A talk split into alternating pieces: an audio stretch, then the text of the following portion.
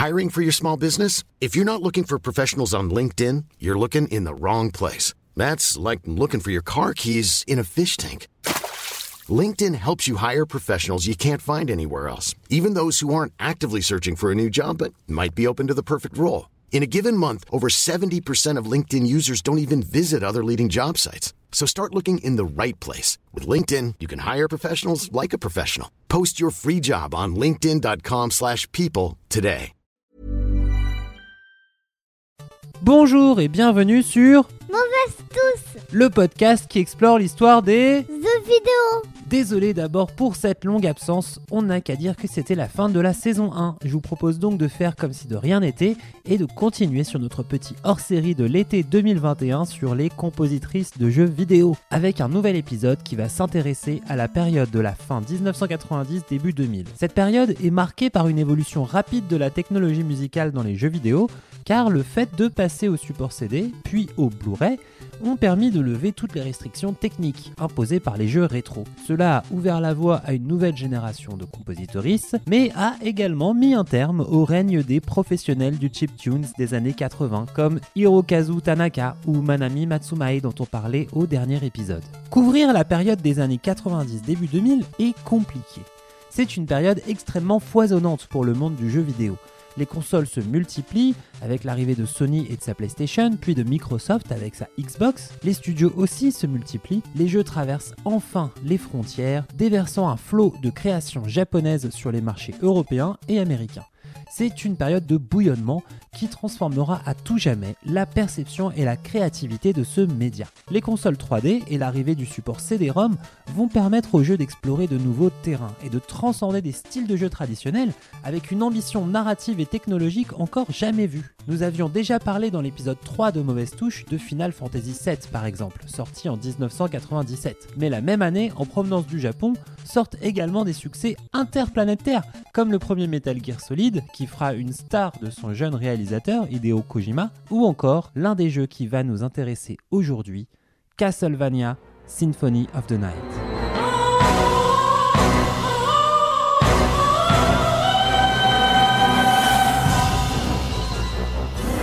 J'ai déjà évoqué Symphony of the Night lors de ma petite parenthèse sur l'histoire du Metroidvania dans l'épisode sur Hollow Knight. Le Metroidvania, pour rappel, est l'un des genres les plus anciens et les plus foisonnants du jeu vidéo. Il consiste à diriger un personnage perdu dans un monde labyrinthique, qui acquiert petit à petit de nouvelles compétences qui lui ouvrent de nouveaux morceaux du monde à parcourir, devenant ainsi de plus en plus fort jusqu'au boss final. La série Metroid a évidemment créé le genre et l'a porté pendant des décennies. Mais ma théorie, c'est que si le genre s'appelle Metroidvania, c'est justement grâce à Castlevania Symphony of the Night qui fait prendre un vrai virage à la série en y injectant une énorme dose de scénario et d'ambiance. Le jeu a une ambition folle qui tranche avec les 7 précédents épisodes. Outre les équipes design et développement triées sur le volet, Konami veut utiliser les possibilités du support CD pour faire prendre une nouvelle dimension à la musique du jeu.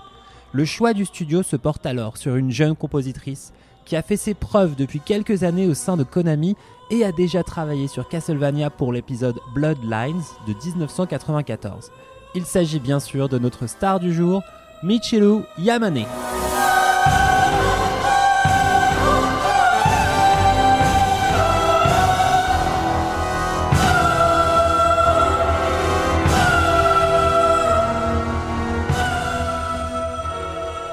Michiru Yamane naît en 1963 dans la préfecture de Kagawa, au nord de l'île Shikoku. C'est l'une des grandes quatre îles qui composent le Japon. C'est un petit prodige musical et elle commence à prendre des cours d'orgue électronique dès l'âge de 4 ans. Donc la meuf est branchée goth dès le début de son existence. Elle y joue des reprises de titres rock populaires tout en découvrant Jean-Sébastien Bach, mais finit par remplacer son orgue électronique par un piano, instrument qu'elle apprivoise rapidement et sur lequel elle commence à composer à l'âge de 8 ans. Adolescente, il est évident pour Michiru Yamane qu'elle sera musicienne Elle se voit déjà compositrice pour le cinéma ou pianiste jazz et elle entre dans un lycée spécialisé dans les cours de piano avancé. Nous sommes ici à la fin des années 70. Le Japon est à la pointe des bornes d'arcade et Michiru Yamane se prend donc de passion à la fois pour ses études musicales de plus en plus poussées, mais également pour les jeux vidéo dans les salles d'arcade. Elle y devient une accro de Space Invaders et se découvre un goût pour les sonorités arcade qui résonnent avec les expérimentations de Kraftwerk ou de Yellow Magic Orchestra qui font partie de sa discothèque adolescente. Une fois terminé le lycée, Michiru Yamane décide de se spécialiser dans la composition musicale en intégrant l'université préfectorale des arts de Aichi. Elle y apprend à écrire pour de grands orchestres et dédie son mémoire à la musique du compositeur allemand Jean-Sébastien Bach. C'est important parce que le travail des grands compositeurs classiques et particulièrement de Bach sera un élément déterminant dans la composition de Michiru Yamane. Pendant tout son passage à l'université des arts d'Aichi, elle continue de fréquenter les salles d'arcade et découvre la Famicom chez un ami, sur laquelle elle passe des heures sur Super Mario Bros et sur Pac-Man. Pour ceux qui l'ignorent, la Famicom, pour Family Computer, est le nom japonais de la première console de Nintendo, la NES, pour Nintendo Entertainment System. Will you be the one to witness the birth of the incredible Nintendo Entertainment System? À l'approche de sa sortie de l'université se pose la grande question qui attend chaque étudiant diplômé, qu'est-ce qu'on trouve comme job pour s'émanciper et payer le loyer? Comme Manami Matsumae, la compositrice de Megaman dont on parle au dernier épisode, Michiru Yamane a déjà passé quelques temps à donner des cours de musique. Mais elle s'est vite rendue compte que le métier d'enseignante ne lui convient pas. Toujours passionnée de jeux vidéo, elle postule donc chez deux entreprises qui cherchent des compositeurs. Konami et une boîte dont elle ne se souvient plus du nom, euh, qui termine par Japan Electronics quelque chose. Konami la rappelle dans la foulée de son entretien pour lui proposer le job et Japan Electronics quelque chose ne rencontrera jamais Michiru Yamane pour notre plus grand plaisir. Nous sommes en 1988 lorsqu'elle démarre et Konami est déjà une relativement grosse entreprise avec une antenne aux États-Unis. Ils ont déjà sorti d'énormes succès, devenus des classiques, en arcade et sur la NES de Nintendo, comme Frogger,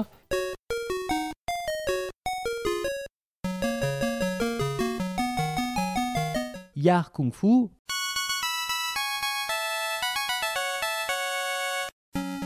Parodius,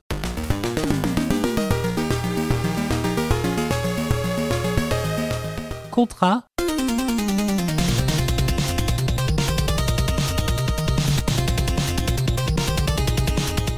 Metal Gear, le tout premier sur NES, et bien évidemment le premier Castlevania sorti en 1987.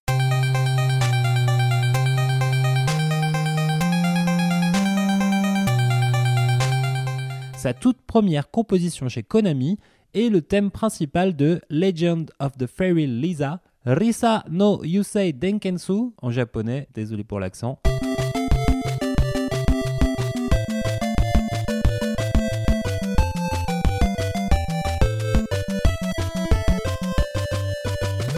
Celui de Kings Valley 2,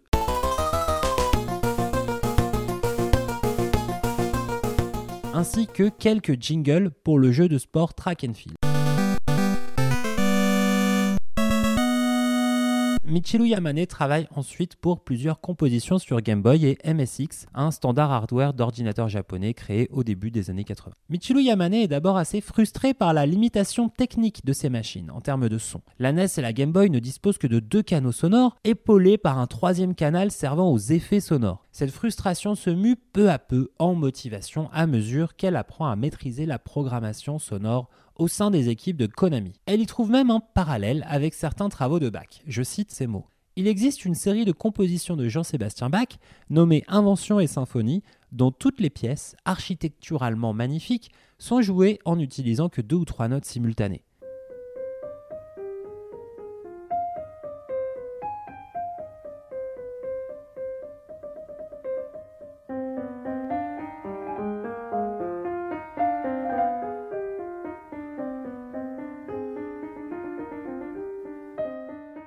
Chaque jour, je me confrontais à l'épreuve de créer des musiques de jeu en luttant contre ces limitations techniques.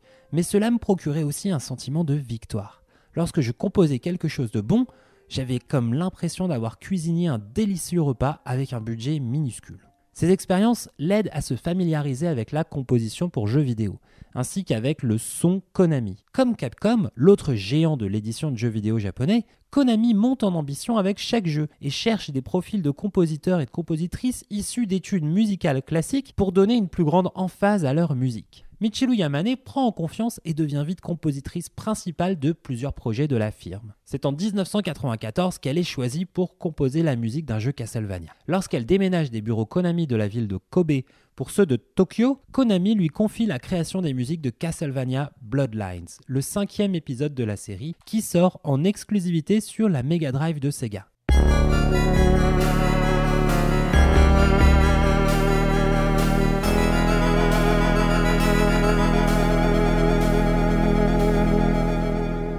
La série est déjà très populaire et connue pour la qualité de sa musique. Michiru Yamane accepte le défi tout en sachant qu'elle ne doit pas se planter. Konami lui demande d'écrire en partant des précédents thèmes musicaux installés dans la série. Mais Yamane se dit qu'il existe une connexion forte entre les thèmes vampiriques du jeu et la musique classique, avec laquelle elle a grandi et étudié. Elle travaille donc toute la bande originale de Castlevania Bloodlines dans cette direction, en infusant son style classique dans les thèmes plutôt rock hérités des précédents opus. Ce choix et ce travail sont extrêmement appréciés par les critiques, les joueurs et les joueuses et font de Bloodlines son premier grand succès personnel dans le monde de la composition. Toutefois, en tant que compositrice venue du classique, Michiru Yamane reste frustrée par les limitations techniques de ses machines. Je me permets d'ouvrir ici une parenthèse sur la qualité des chipsets sonores, c'est-à-dire l'assemblage de composants des consoles des années 80, qui produisaient leur son et leur musique. Ces sonorités étaient évidemment loin de ce que l'on entend de nos jours, mais elles étaient également très loin de ce que la nostalgie et les jeux récents qui utilisent de la musique en 8 bits peuvent nous faire croire. Le son de la NES par exemple était assez basique, propre et sans relief particulier.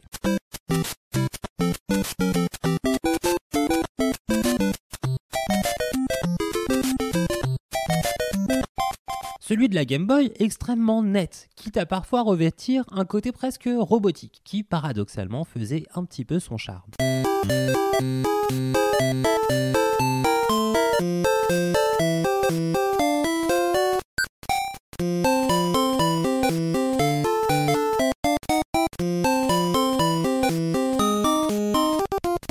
Le son de la Super Nintendo était intéressant, avec une sorte de chaleur dans le traitement qui le faisait ressortir et lui donnait un côté presque organique.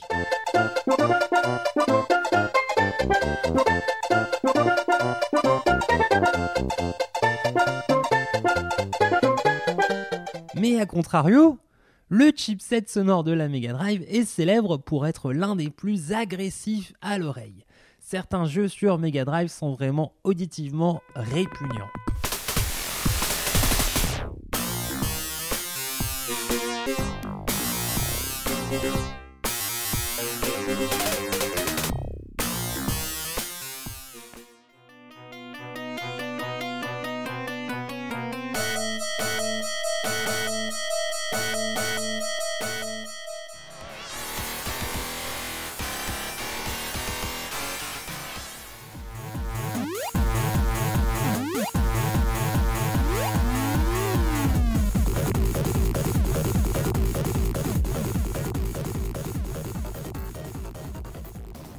Durant 6 ans, Michiru Yamane prend donc du galon au sein de l'équipe musicale de Konami en devant se contenter de seulement quelques améliorations techniques. Jusqu'à l'arrivée du support CDD. La sortie de la PlayStation à la toute fin de 1994 marque une évolution majeure dans l'histoire du jeu vidéo. La console de Sony fait vraiment basculer l'industrie entière pour faire entrer le gaming dans une nouvelle ère. Une grosse partie de cette révolution tient au choix du support CD pour les jeux vidéo au remplacement des cartouches. Doté de beaucoup plus de mémoire, il permet une véritable approche de la 3D, des graphismes plus poussés et, sur ce qui nous intéresse aujourd'hui, il permet surtout d'annihiler toute limitation technique sur le plan musical, le CD venant tout droit de l'industrie de la musique évidemment.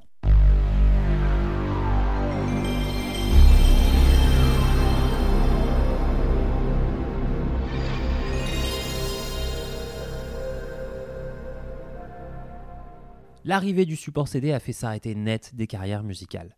Nombre de compositeurs et compositrices de chiptunes talentueux n'ont jamais réussi à trouver leur voix dans cette nouvelle époque. Eux dont le style se définissait beaucoup par les sons et les caractéristiques des chipsets sonores des consoles cartouches. A l'inverse, pour Michiru Yamane, c'est la libération. Konami a de grandes ambitions pour l'épisode Castlevania qui sortira sur PlayStation. L'assistant réalisateur et futur producteur de la série, Koji Igarashi, ainsi que le directeur artistique de ce nouvel opus, Osamu Kasai, exigent tous les deux que la direction musicale soit confiée à Michiru Yamane, ce qu'elle accepte avec plaisir. De son petit nom, Symphony of the Night, ce nouveau Castlevania est pensé pour faire prendre un véritable tournant à la série. Il devient un véritable jeu d'exploration, avec une approche de jeu de rôle, où le personnage principal, Alucard, évolue en fonction des préférences du joueur. Alucard peut également utiliser de nombreuses armes, abandonnant le fouet unique qui représentait le seul arsenal des bons vieux membres du clan Belmont. Alucard peut également utiliser de la magie que l'on active en entrant des combinaisons de touches à la façon d'un jeu de baston pour conserver le dynamisme des combats. Et Symphony of the Night mettait également en scène un scénario à fin multiple, assez évolué pour l'époque. Le jeu est un énorme succès, une vraie pierre angulaire dans l'histoire du jeu vidéo, et la raison pour laquelle il y a un Vania dans le nom du genre Metroidvania. Michiru Yamane y développe des trésors d'inspiration musicale, soulignant avec beauté toutes les facettes du jeu. Le style de Michiru Yamane est trop polymorphe pour vraiment le résumer en quelques phrases. Mais à mon sentiment, ce qui transparaît le plus de son œuvre, c'est qu'elle a des histoires à raconter. Sa composition est toujours minutieuse, construite avec application et sert toujours à porter un sentiment, un lieu, un événement, une sensation. Pour cela, Michiru Yamane peut convoquer des genres musicaux très différents. Dans Symphony of the Night, elle passe de thèmes très sombres et grandiloquents, tels que l'intro du jeu, qui fait la part belle à tout ce qu'on pouvait attendre d'une mise en son de cette grande licence, des cordes, des chœurs, une bonne grosse ambiance goth.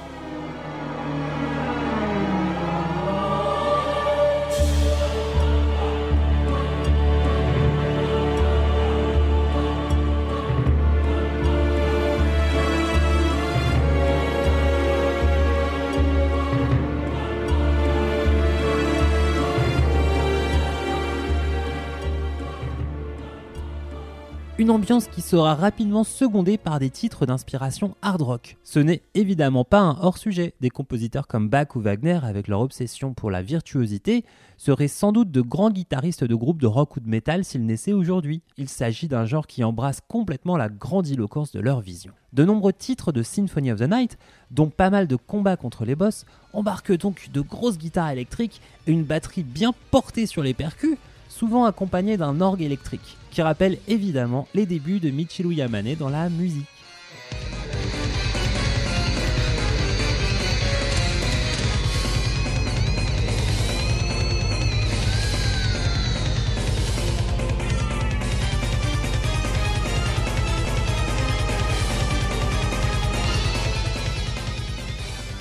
En parallèle, il n'hésite pas non plus à proposer sa vision d'une bande-son fantastique avec des titres qui pourraient figurer sur un Zelda comme Majora's Mask, qui font figure de carnaval un peu grotesque comme ça.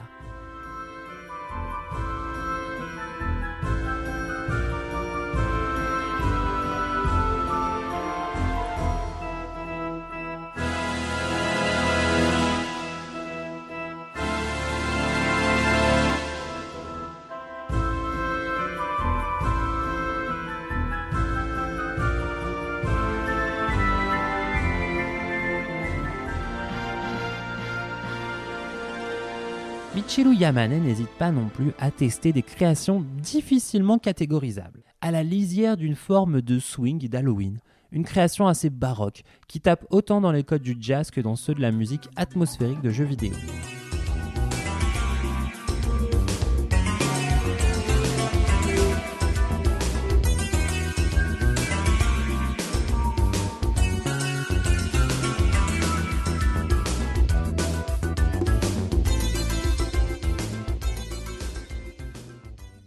Elle n'hésite pas d'ailleurs à reprendre les thèmes qu'elle apprécie pour leur donner une autre couleur musicale dans d'autres parties du château tentaculaire qui représente le terrain de jeu de Symphony of the Night.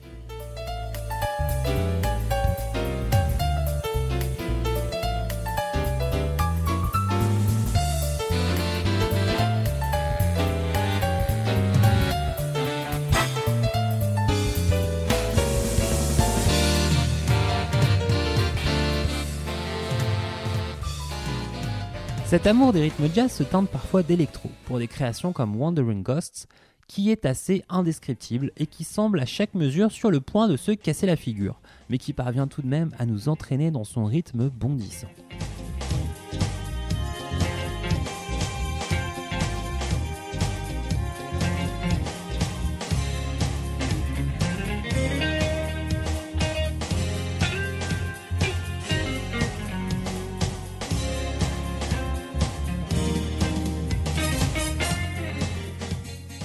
Michiru Yamane plonge aussi souvent dans le baroque et n'hésite pas à sortir le clavecin pour raconter l'histoire de ces lieux hantés par l'aristocratie vampirique.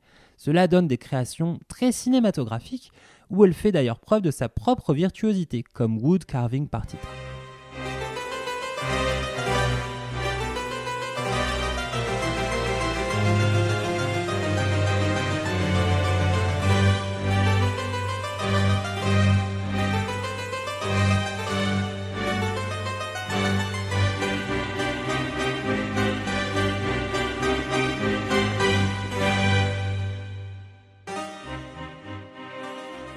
Et évidemment, Michiru Yamane ne se gêne pas pour produire de merveilleuses tracks gothiques, d'inspiration parfois directement classique, pour marquer les moments forts de Castlevania, comme l'un des titres finaux dans les dernières lignes droites de la quête de Dracula, Final Toccata, qui s'inspire en droite ligne de la toccata en ré mineur de son sujet de mémoire, Jean-Sébastien Bach.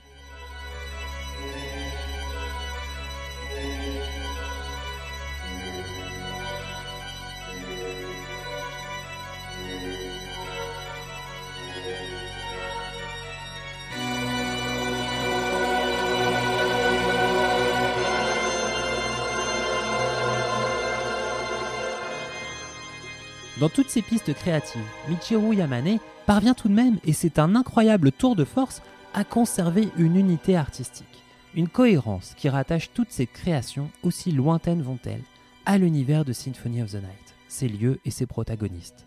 En cela, elle a définitivement défini l'ambiance sonore de Castlevania pour des décennies à venir mais elle a aussi posé les jalons et les standards de la sophistication attendue dans un jeu vidéo qui penche vers le fantastique et le gothique. Un jeu comme Hollow Knight, dont on a parlé à l'épisode 5, doit une grande partie de son héritage musical directement à Michiru Yamane. Et l'incroyable compositeur des bandes son, entre autres des Dark Souls de From Software, Motoi Sakuraba, ne cache pas son admiration pour le travail effectué sur les Castlevania par Michiru Yamane. Certes, il n'y a pas eu que Castlevania Symphony of the Night pour Michiru Yamane. Elle a plus d'une quarantaine de bandes originales de jeux à son actif, dont un gros quart de jeux Castlevania qui n'a plus pu se passer d'elle une fois le succès interplanétaire de Symphony of the Night. Comme beaucoup de compositrices rétro des années 90, elle a participé à de très jolies créations indées qui ont cherché à redynamiser la formule d'anciens chefs-d'œuvre. Par exemple, l'excellent Monster Boy in Adventureland, dans lequel elle offre certaines des tracks les plus habitées du jeu pourtant composé d'un casting musical 5 étoiles.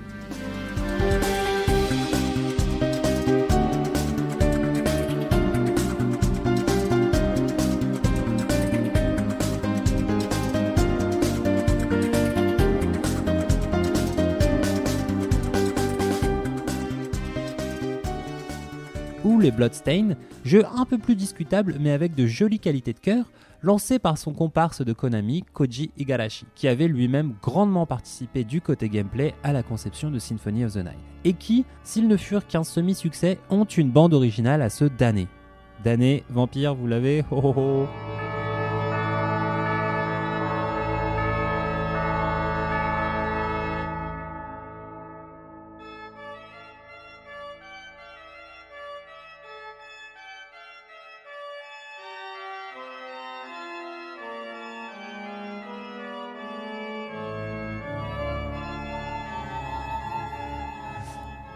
Michiru Yamane quitte Konami en 2008, après 20 ans et plus de 40 jeux chez Konami pour devenir compositeur freelance, principalement afin de se libérer plus de temps pour des projets personnels. Elle continuera de travailler sur Castlevania, mais ne sera plus compositrice principale lors du virage du gameplay que porteront les Lord of Shadows à partir de 2012, avec le manque de succès critique que l'on sait. Michiru Yamane se produit désormais parfois en concert, Et même si son nom reste principalement rattaché à son immense travail, qui fait figure de pierre angulaire pour la série Castlevania, c'est une compositrice d'un génie rare et d'une sensibilité incroyable. Une compositrice trop souvent sous-estimée, mais capable de vous embarquer dans un jeu, de vous hypnotiser grâce à sa musique et de vous planter ses mélodies en plein cœur. Un peu comme un pieu. Ah, ah. Je lui laisse les derniers mots de cette chronique.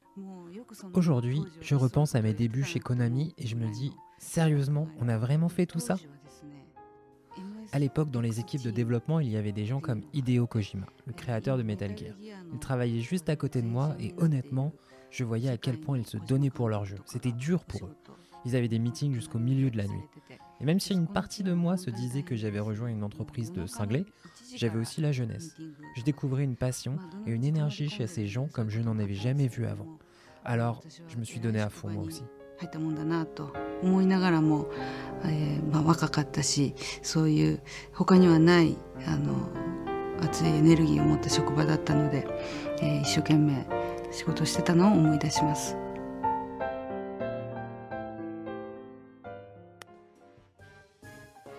Merci Michulu Yamane et merci à vous d'avoir écouté ce nouvel épisode de Mauvaise Touche. J'espère qu'il vous a plu. N'hésitez pas à vous abonner, à parler de ce podcast autour de vous, c'est hyper important. Vous êtes la première force qui aidera ce petit pod à atteindre de nouvelles oreilles. Parlez donc autour de vous de tous vos podcasts préférés, élevez votre voix afin d'aider toutes les voix que vous aimez entendre à toucher encore de nouvelles oreilles.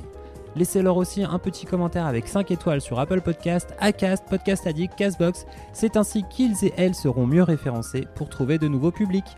Sinon moi je vous souhaite surtout plein de bonnes vibes et bye bye